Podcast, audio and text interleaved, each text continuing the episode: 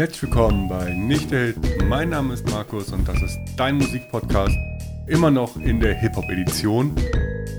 Diese Woche rede ich mit euch über die Jahre 98, 99, vielleicht ein bisschen über 2000, aber noch nicht so viel.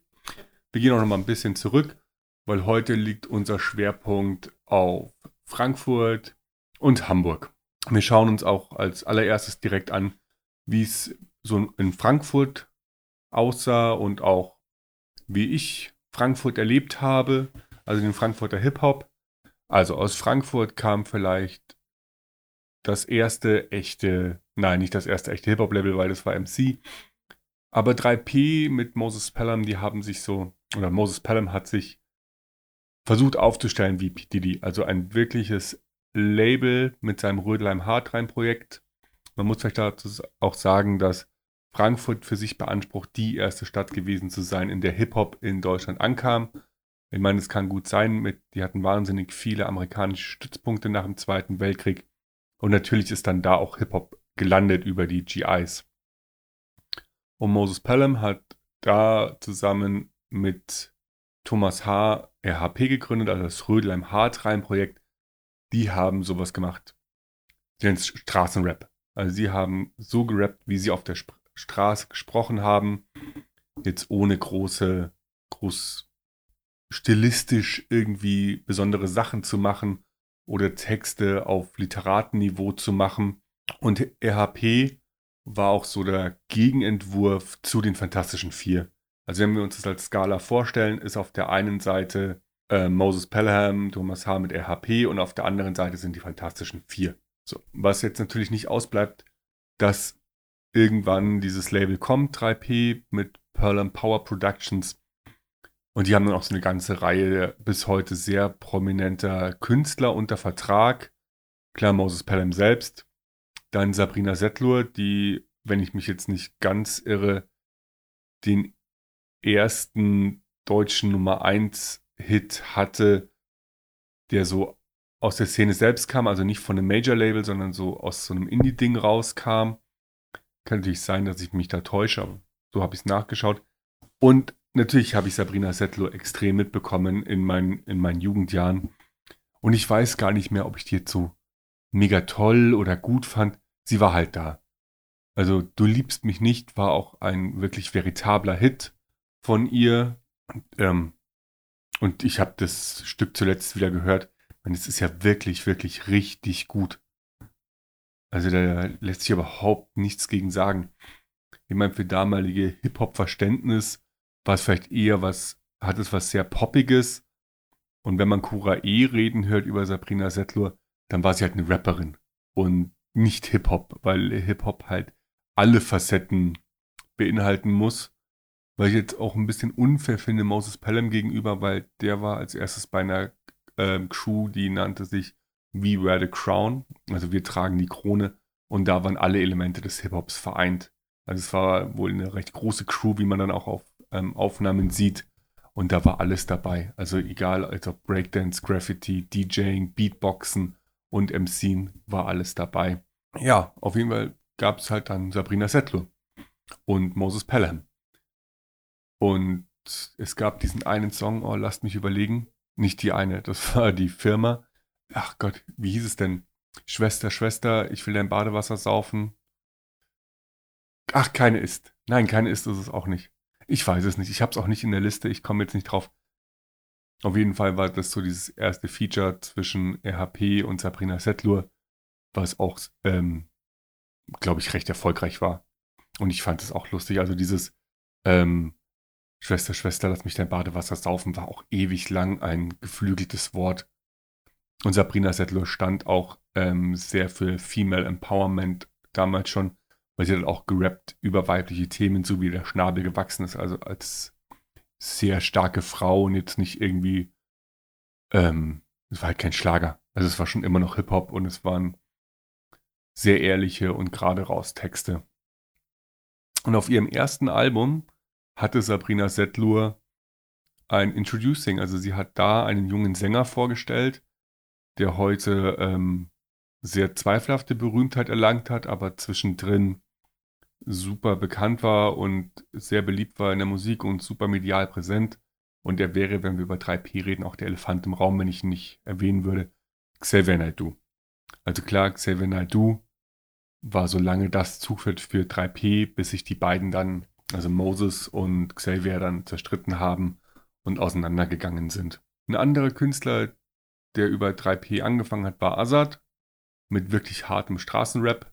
Also sie erzählen auch in irgendeiner Doku, die ich in letzter Zeit geschaut habe, ich habe viele Dokus über Rap ähm, gesehen, dass irgendwann bei einem Videodreh auch die Polizei ähm, schon da stand und das Gelände überwacht hat, weil so viele ähm, Darsteller mit ähm, Kapuzen, also mit so Sturmmasken da waren.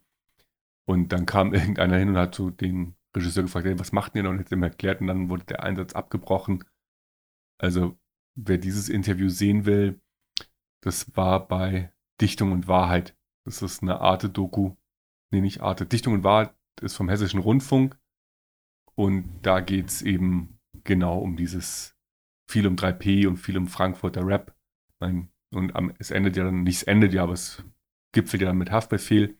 Und Haftbefehl ist dann einer der Rapper, die ich nicht mehr verstanden habe. Also weder sprachlich noch musikalisch. Aber da war ich auch schon lange Zeit beim Hip-Hop raus. Ja, und eine andere Band, die noch kam zu 3P, war Glashaus. Allerdings ist eher später. Aber auch die gab's und die waren auch sehr erfolgreich. Ich glaube, Glashaus 3, na, immer dieses Glauben. Aber Glashaus 3 ist auch ein Album, das an mir nicht vorbeigegangen ist. Das habe ich mitbekommen. Und es war schon sehr erfolgreich. Also eigentlich hat Moses Pelham relativ viel erfolgreiche Sachen gemacht. Und er hat auch prozessiert. Also es gab bei Sabrina Settler, für alle, die es nicht wissen, die hat ein Sample benutzt oder Moses hat ein Sample für einen Song von ihr benutzt.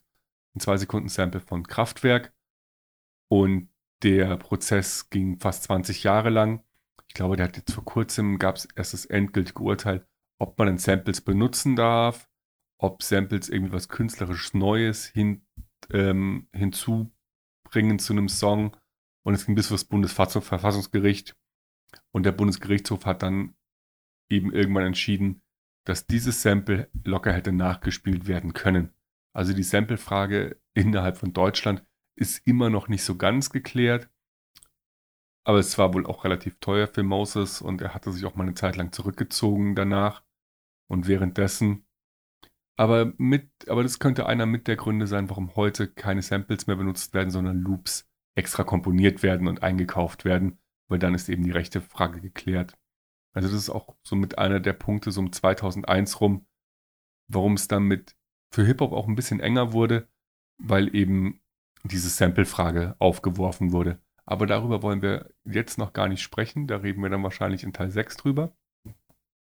Ja, es scheint so, als, als würde es auf sechs Teile hinauslaufen.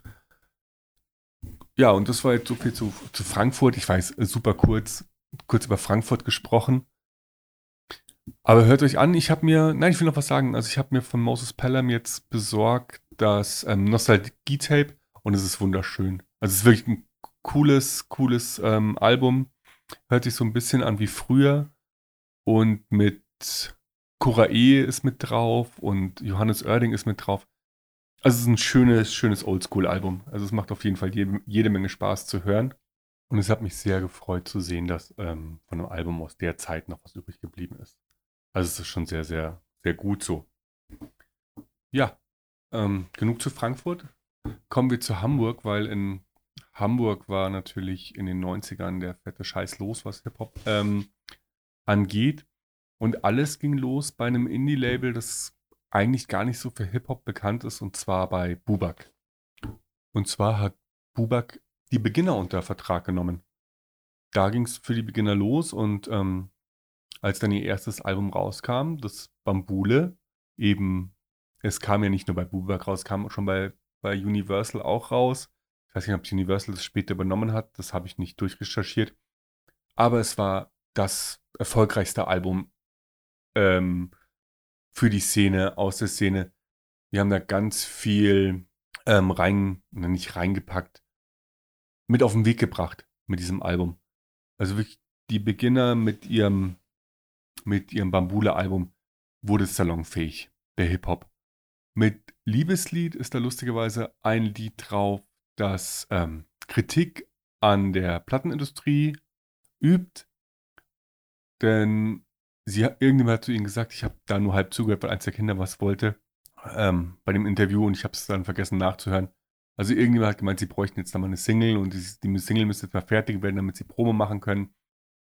Und daraufhin kam dann eben Liebeslied, weil das ist ja kein Liebeslied, sondern es ist das Lied, das du liebst. Und das ist eben eine Verarsche für die Musikindustrie. Deswegen haben sie den Song gemacht und hätten selber damit nicht gerechnet, dass der so erfolgreich wird. Aber er wurde so erfolgreich und dieses ganze Album wurde sehr erfolgreich. Gilt heute als Klassiker der, der Hip-Hop-Jahre in den 90ern. Wird auch nach wie vor, glaube ich, hoch und runter gehört. Ich habe mal benutzt, wir waren, unsere damalige Clique, zu dritt waren wir in Amsterdam und haben ähm, Video gedreht dazu. Ja, so ganz klassisch mit der Kamera. Und ähm, den Song, äh, nicht den Song, sondern das Video habe ich dann unterlegt mit Fahren eben von diesem Album, weil es sehr, sehr gut gepasst hat. Ich finde das Video auch nicht mehr, aber ähm, ja, also das Album war zu dem Zeitpunkt omnipräsent. Es lief überall hoch und runter bei uns im Freundeskreis. Hat auch jede Menge Spaß gemacht und hatte auch ein paar coole Feature-Gäste, unter anderem eben Main Concept war mit drauf, mit David P. Ähm, ja, und es war auch schon Sammy Deluxe drauf. Also auch da, also da war noch eine relativ starke Hamburg-München-Connection da mit zwischen Beginnern und Main Concept, was sehr lustig ist, weil was ich erzählen möchte noch, die jeweils, also die Beginner und Main Concept haben dann eigene Labels gegründet. Jan Delay Eimsbusch und Main Concept hat 58 Beats gegründet, was sehr spaßig ist, weil Main Concept ist jetzt bei Bubak wieder. Also die waren vorher nicht bei Bubak, aber die sind jetzt wieder da gelandet, wo die Beginner begonnen haben. Ja. Und aus denen, die Jan Delay hat eigentlich Eimsbusch ja, war dann schon so ein bisschen der Hotspot in Hamburg, wo auch alle sich getroffen haben und zusammen Musik gemacht haben. Als sie da 97 diesen Keller gegründet haben, das Eimsbusch Basement, gibt es auch eine eigene Doku drüber, auch von den Beginnern. Und das wurde vor allem gegründet, um Sammy Deluxe zu promoten, weil der hat nämlich irgendwie keinen Vertrag bekommen und den, der wurde sehr gut befunden eben von den Beginnern, wie wir dann ja auch wissen, nicht zu Unrecht. Ich meine, der hat vor kurzem erst einen Unplugged, aber um Sammy soll es in Teil 5 der Serie gehen. Und Main Concept mit 58 Beat war nicht ganz so erfolgreich. Die hatten zwar Roger Reckless und noch ein paar andere kleine Acts, aber so mega gut war das Ding nicht. Die haben ihr eigenes Zeug mal promoted und rausgebracht, aber das war nicht ganz so erfolgreich. Ja, und dann, das waren eben so die beiden großen Sprösslinge für mich vom Bubak. Ich hatte damals auch noch keine Ahnung von irgendwelchen Labeln, wo was erschienen ist. Das ist mir relativ. Ne, nee, das stimmt nicht. Ich hatte schon Ahnung, aber die Majors waren mir nicht so wichtig. Also diese ganzen Major-Erscheinungen, da steckt ja auch nicht so viel Geschichte dahinter. Also jetzt für, für Deutschland. Ich meine, wir haben letzte Woche schon gesprochen über 4Music. Die haben sich 96 gegründet. Also es ist ganz lustig. Also 3P 94, 96 4Music, 97 ähm, Eimsbusch, 98, 58 Beats. Also es waren schon so Labelgründungsjahre. Und da merkt man, es ist Geld im Hip-Hop. Wenn die Fantastischen Vier mit Four hatten auch eine Zeit lang ein sehr erfolgreiches Label. Ich meine, da war drauf Blumentopf, der Freundeskreis. Dann Gentleman kam mit dazu und Jordan Alani als Teil des Freundeskreises mit ihren Solo-Sachen. Also die Fantastischen Vier hatten da schon auch ein ganz gutes Label am Start mit echt sehr, sehr guten Künstlern. Hat am Ende auch nicht gereicht. Ja, was haben, was haben denn diese Künstler eigentlich so rausgebracht in den Jahren? So ein paar Songs habe ich euch natürlich schon mitgebracht, die ich euch vorstellen möchte. Also bei Beginnern haben wir schon gesprochen über das Liebeslied, Sabrina Settler, Du liebst mich nicht. Freundeskreis hatte auch einen, einen Mega-Hit und zwar ANNA. Was, was sehr lustig ist, das kam vorher schon mal als Single raus und zwar unter Max und sein Freundeskreis ist ANNA schon mal erschienen. Ich habe das nur bei bei Discogs kurz gesehen beim Durchscrollen, als ich Jahreszeiten, äh, Jahreszahlen recherchiert habe. Fand ich spannend, dass es das schon mal gab und dass sie es dann als Freundeskreis alleine nochmal rausgebracht haben. Ich habe mich jetzt nicht so bei Freundeskreis reingehängt. Das ist eine Band, die fand ich mit diesem einen Album Quadratur des Kreises mega gut.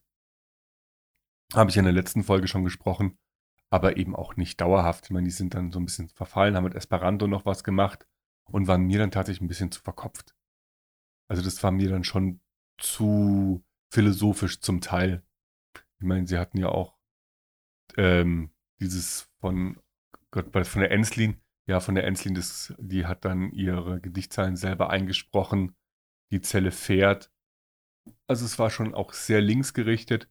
Eine spannende Band, keine Frage, der Freundeskreis. Und ähm, wie gesagt, mit Anna auch wirklich erfolgreich. Wir haben die Fantastischen Vier für For Music auf jeden Fall einen guten Griff gemacht. Ich meine, die kam ja auch aus Stuttgart. Also mit For Music war dann auch so der Süden so ein bisschen vertreten. Was habe ich denn noch so auf der Liste für euch heute? Ja, Main Concept war noch ein Song mit dabei, weil dieses Main Concept ist außer den Feature-Sachen bei uns im Freundeskreis, was lustig ist, wir sind Münchner, wurde gar nicht so rumgereicht. Wir haben damals, jung war nicht erkannt, wie gut die sind, also wie gut David P. ist und Glam und Expli, wie gut die drei Jungs eigentlich sind. Und ich habe euch in dieses Mal mit reingepackt, Wasserfarben decken nicht, weil ich finde, es ist irgendwie der, der Track, der mich am meisten irgendwie mitnimmt. Also musikalisch und flowtechnisch. Es ist ein Song, den ich immer wieder abfeiere. Also diese Hook mit Wasserfarben decken nicht. Ich kriege das gar nicht so gut hin, wie David das macht. Aber die ist sehr, sehr cool. Also kann man auf jeden Fall reinhören. Ja, und Blumentopf hat ja schon auf dem zweiten Album, was sie dann released haben auf For Music, war auch ein total linker Track drauf mit ähm, Fuck the System, wenigstens ein bisschen wo dann diese wunderbare Textzeile ähm, vorkommt, oh, ich krieg's gar nicht hin. Ich adoptiere dich und ich adoptiere die ganze Welt. Ja, es ist auch ein sehr spaßiger Track.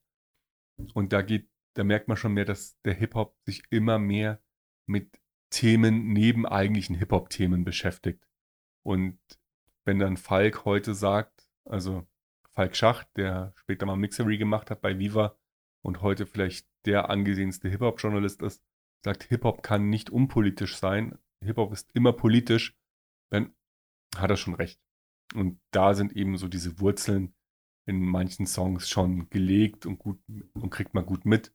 Also auch wie bei letzte Woche war ja in der Liste, legt dein Ohr auf die Schiene der Geschichte. Also die Rapper fangen an, sich ähnlich wie in den USA mit The Message von Grandmaster Flash mit ihrer eigenen Geschichte und ihrem eigenen Erleben zu beschäftigen und das in ihren Songs wiederzuspiegeln. Und es geht eben nicht mehr nur um die letzte Jam. Und es gibt noch ein Label. Heute bin ich ein bisschen schneller durch. Heute gibt's, ähm, nein, heute gibt es das Label nicht mehr. Aber es gibt ein Label, das wurde 2001 in Teilen von 4Music gekauft. Und zwar ist es Yo Mama. Auch in Hamburg ansässig, Yo Mama Records und wurde 1994 gegründet. Ich hatte mir irgendwo aufgeschrieben, wo, aber das habe ich jetzt nicht dabei. Und das ist ein, ein, Label, da waren extrem viele Künstler drauf, die uns ähm, Spaß gemacht haben im Freundeskreis. Also da war 1-2 drauf. 1-2 ist spannend, da kann man heute die Sachen nicht mehr nachhören. Deswegen, ich hätte euch total gerne was von ihrem Album Gefährliches Halbwissen reingepackt in die Liste, weil es ein mega gutes Album ist. Aber da müssten wir auf YouTube ähm, ausweichen. Also auf weder dieser noch Spotify sind Sachen von 1.2, von Dennemann Solo schon, aber eben keine 1.2 Sachen. Oh, tut mir leid, ich bin hier am Biertisch und alles eng und oh, mir schlafen gerade die Füße ein. Ich bin hier, komme immer näher ans Mikrofon. Ja, 1.2 mit Dennemann eine echt coole Kombi, aber leider kann man es heute nicht mehr so ohne weiteres hören, wenn man die CDs nicht hat oder die Platten. Dann war noch bei Yo Mama Tobi und das Bo. Das war mehr so eine Spaßkombi. Also wir haben dann so einen geilen Song gehabt, Morgen geht die Bombe hoch, der auch auf einem frühen Sampler drauf war, den ich habe und wir gehen alle mit. Macht einfach nur Spaß, der Song. Also es war mehr so Quatsch-Rap, aber auch ähm, durchaus cool und gut geflowt. Und aus Trobi und das Bo wurde dann später ein Nachfolgeding mit 5 Sterne Deluxe und die waren schon sehr gut und sehr bekannt. Also Dein Herz schlägt schneller war auch eine echt erfolgreiche Single-Auskopplung also 5 Sterne Deluxe mit dem Silium-Album, die waren auch erfolgreich. Also ihr merkt schon, diese ganze Frühzeit oder mittlere Zeit, also in den ganz späten 90ern, kommen viele sehr gute Acts mit qualitativ guten Flows, gutem Sound ums Eck. Die Leute hatten viel Zeit, ihre Musik zu machen, weil die sind alle nicht neu. Also man kannte die vorher schon, die waren entweder auf Samplern drauf oder man hat sie auf Jams gesehen oder sie haben sich gegenseitig gefeatured. Und das trifft halt auch für den nächsten Künstler zu, der auch bei Yo Mama war, Ferris MC. Und der wurde richtig gefeiert von meinem damalig besten Freund. Also Ferris war vielleicht für ihn der Lieblingskünstler auf Deutsch, den er hatte zu der Zeit. Der war auch was ganz Außergewöhnliches. Also ich habe euch reingepackt im Zeichen des Freaks in die Liste. Und da merkt man schon, was für ein krasser Künstler er ist und wie sehr Ferris auch polarisiert hat. Es gab da mal so ein Viva-Interview, wo, glaube ich, da er so dermaßen, war das Colleen Fernandes, also die heutige Fernandes Ulmen, die Christian Ulmen geheiratet hat. Ich weiß es nicht mehr genau. Auf jeden Fall war er so ausfällig im, im Studio und irgendwann wurde einfach das Interview abgebrochen. Also wer dann nochmal bei YouTube nachschauen will, Ferris MC Interview Viva, da hat er so, ist er so ganz weiß angezogen. Es ist heute schon sehr, sehr fremdschämend. Aber so waren damals eben die Künstler auch zum Teil drauf. Da war auch die Szene unangreifbar. Also man, die Szene hat so gemerkt, okay, wir sind das neue Ding. Wir bringen Kohle ein. Ähm, es war kein Ende abzusehen. Also der, es ging gerade richtig los, das Wachstum. Es war eine, eine sehr spannende Situation, weil es konnte sich auch niemand denken, dass es zu Ende geht. So wie es dann irgendwie dann nur drei Jahre später kam, weil das Ferris MC Album im Zeichen des Freaks ist von, also nee, das Album ist Asymmetrie und der Song ist im Zeichen des Freaks ist von 99. Und zwei Jahre später kam schon der Crush. Also es ist eine ganz kurze Zeitspanne, in der Hip-Hop noch nicht Mainstream ist, aber ganz kurz davor ist und so viel kreativer Output und so viele gute Bands. Also ihr ähm, könnt euch mein, mein, oh, wie nenne ich es denn? Meine Zeichnung ähm, bei Instagram anschauen, wo ihr seht, da habe ich so einen, einen Chart gemacht, wo man verschiedene Künstler sieht und zu welchem Label sie kommen. Also es war schon echt viel los und ich habe nur die aufgenommen, von denen ich auch was gehört habe.